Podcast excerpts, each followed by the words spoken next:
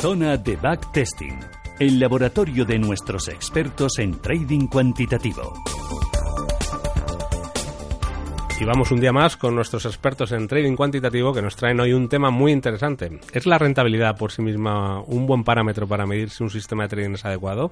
¿O necesitamos mirar algo más? Y para ello contamos hoy con la presencia de Raúl Gallardo, de Esfera Capital. Raúl, buenas tardes. Hola, muy buenas tardes. Los traders inversores novatos nuevamente se dejan cegar ¿no? por la rentabilidad sin tener en cuenta el riesgo en un sistema. ¿no? Entre un sistema con mucha rentabilidad y mucho riesgo y un sistema con poca rentabilidad pero con un riesgo más pequeño, ¿cuál hay que elegir? Pues depende, realmente el que sea mejor. Eh, estamos hablando de dos cosas distintas. O sea, primero nosotros tenemos que diseñar un sistema que puede tener mucha rentabilidad y mucho riesgo, o poca rentabilidad y poco riesgo, y después lo escalamos en base a la gestión monetaria que hablamos el, el otro día.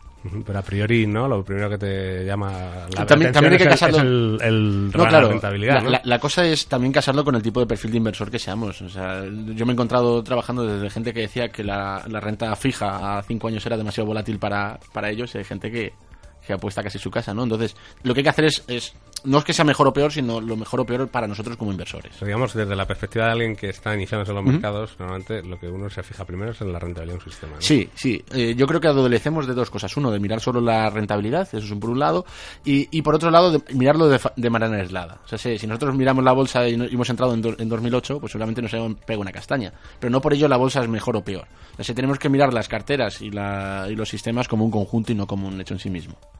A la hora de invertir. Y entonces, eh, ¿qué más hay que mirar aparte de la rentabilidad? ¿El riesgo? El riesgo, la estabilidad, la escalabilidad, o sea, si eso podemos puede invertirlo más gente o no, depende de si lo queremos ¿Se puede dar más capital? Efectivamente, o sea, porque hay muchas ventajas que podemos podemos invertirlos tú y yo, pero si se meten tres personas más se va se va fuera, no, no, no hay margen. Eso como cualquier si montamos un bar en un pueblo pequeño, pues también ocurre en, la- en las finanzas. Así que llega un momento que ya... Centrándonos, centrándonos en, el, en el riesgo de todos los ratios que hay para medir el riesgo de un sistema en función de su beneficio, ¿cuál es el más adecuado a tu juicio? Pues el, el que está más que mejor o peor en, base a mi juicio, el que más está más estandarizado al final es el Sharp, ¿no? que es la, la relación de, de la rentabilidad contra el riesgo y con un ratio libre de riesgo. Y realmente es como se terminan comparando los, los fondos de inversión, las gestiones de patrimonio eh, y los propios sistemas. A largo plazo termina siendo eso y es lo más sencillo.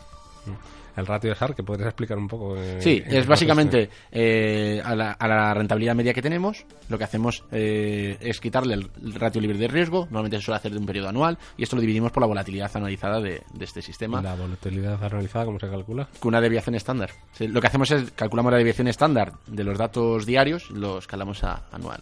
De lo que se esperaba, ¿no? Que estuviera de beneficio y... Sí, lo- claro, no, no, lo que esperaban o lo que hemos tenido en histórico. Se termina haciendo así y, pues, en principio, si tenemos un ratio por encima de uno es bien, si tenemos por debajo de uno, pues no tan bien. Sin embargo, el ratio Y debajo de cero ya es que Ratio SAR, por lo que veo muchas veces en vuestro foro de debate, tiene muchos detractores, ¿no? Que- Sí, hombre, al final eh, no hay una forma no hay una forma universal, pero eh, como, como bien digo, eh, como he comentado antes, es que no podemos medir eh, la calidad de, de un inversor en bolsa por haber entrado en 2008 o haber entrado en 2012, ¿no? O sea, sé que al final hay que mirarlo todo en un conjunto y, y hay que ver de dónde adolece.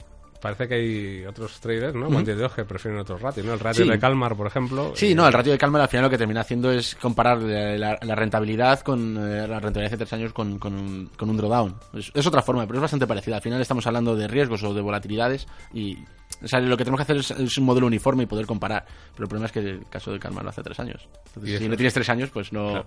¿Cómo se hace entonces el ratio de Calmar? Se- Sí, es, es mirar la, la rentabilidad a, a tres años y dividirlo por el peor riesgo, con el peor drawdown. la peor pérdida que Sí, hayas sí, la tenido peor pérdida esos- acumulada. años. ¿Y es- por qué es mejor para comparar carteras? Eh, normalmente, yo te digo, como se hace tres años, se hacía sobre todo para, para comparar, comparar fondos de inversión, pues es una forma de hacerlo.